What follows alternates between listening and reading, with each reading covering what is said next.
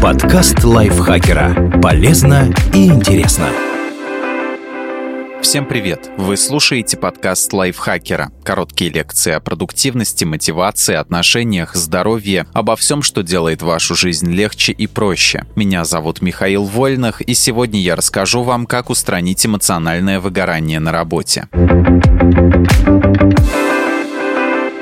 Согласно исследованиям, 49% рядовых сотрудников и почти 60% начальников в разных странах мира замечали у себя признаки выгорания, а оно зачастую ведет к эмоциональному истощению, значительно снижает эффективность работы, а также повышает вероятность проблем со здоровьем, частых больничных и увольнения по собственному желанию. В особой группе риска находятся люди с высоким уровнем невротизма, перфекционисты и интроверты. Несмотря на то, что многие понимают проблему, проблему, далеко не все знают, как ее решить. Здесь важны усилия не только самих работников, но и руководителей компании. Но прежде всего необходимо определить, что именно ведет к выгоранию избыток работы. Слишком большой объем задач или постоянные переработки – одна из главных причин выгорания. Это может привести к проблемам не только с ментальным, но и с физическим здоровьем. Исследования подтверждают, что избыток работы ухудшает сон и повышает уровень гормона стресса кортизола.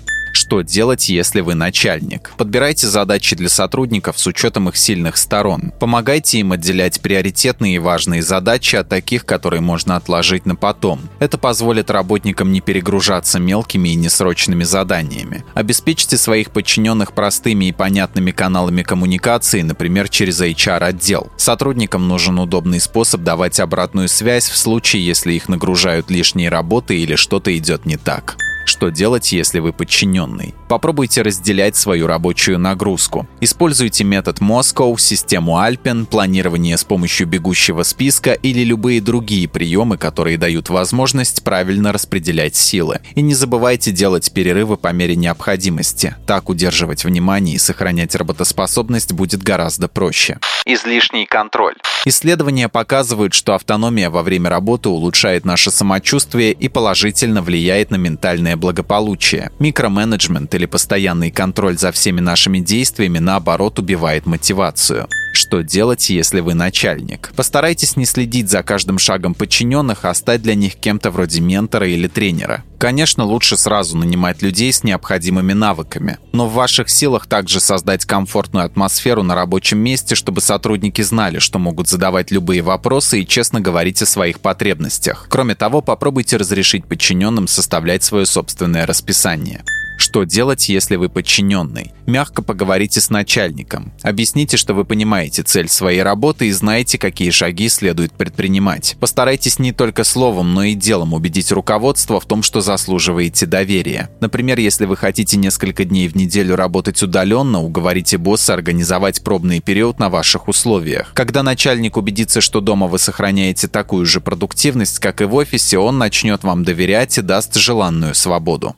Отсутствие поощрения. Чтобы ощущать свою значимость, нам может требоваться и финансовое, и моральное поощрение. Когда мы не чувствуем, что нас ценят, наша работоспособность значительно падает, и нам хочется делать для компании намного меньшее.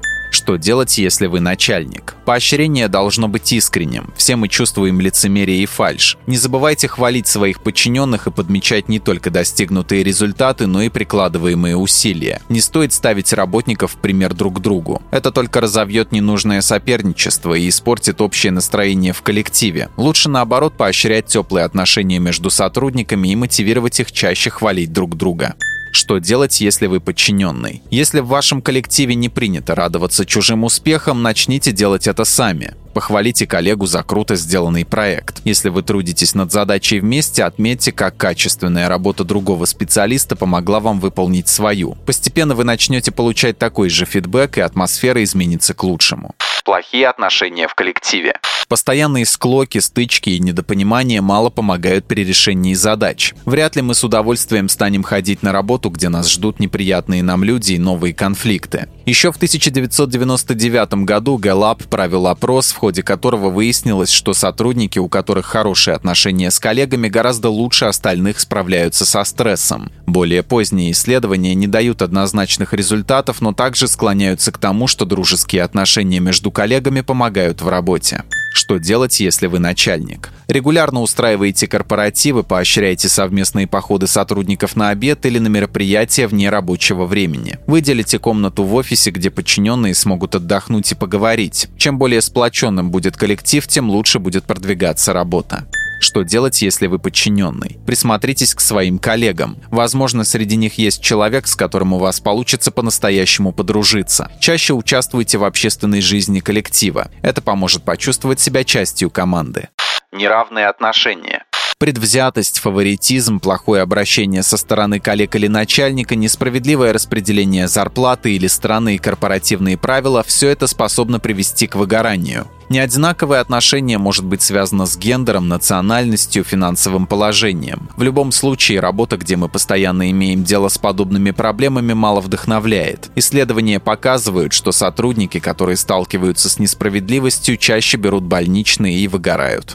Что делать, если вы начальник? Убедитесь в том, что все ваши подчиненные имеют равные права и возможности и пресекайте любые зачатки неравенства. Создайте систему, которая позволит сотрудникам откровенно рассказывать о несправедливости, если они с ней столкнулись. Лучше всего сделать это через HR-отдел. Не забывайте своевременно обсуждать и находить выход из таких ситуаций.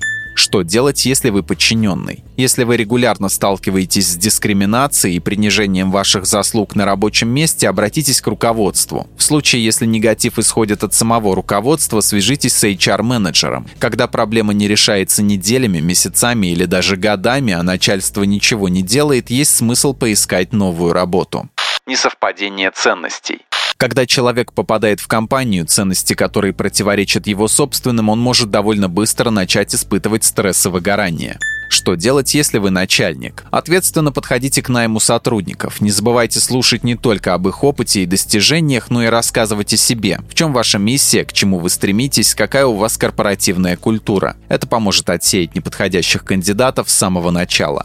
Что делать, если вы подчиненный? Зачастую ценности компании, о которых нам говорят на собеседовании, так и остаются на словах. В случае, если это серьезно вам мешает и вредит ментальному здоровью, стоит обратиться к руководству или искать другую работу. Что в итоге?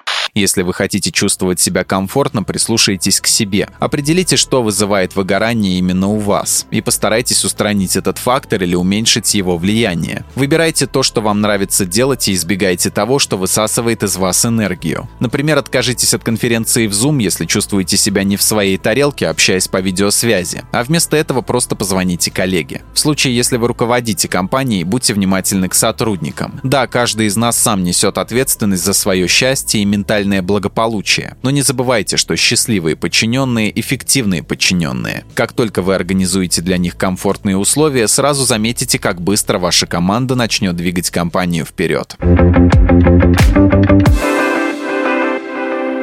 Спасибо Лизе Захаровой за этот текст. Подписывайтесь на подкаст Лайфхакера на всех платформах, чтобы не пропустить новые эпизоды. Ставьте ему лайки и звездочки, это помогает узнать о нас новым слушателям. Свои впечатления о выпуске оставляйте в комментариях или отзывах в приложении. А еще включайте наш подкаст «Сейчас скажу». Эта аудиовикторина понравится тем, кто хочет проверить свои знания и заодно весело провести время. На этом я с вами прощаюсь. Пока. Подкаст Лайфхакера. Полезно и интересно.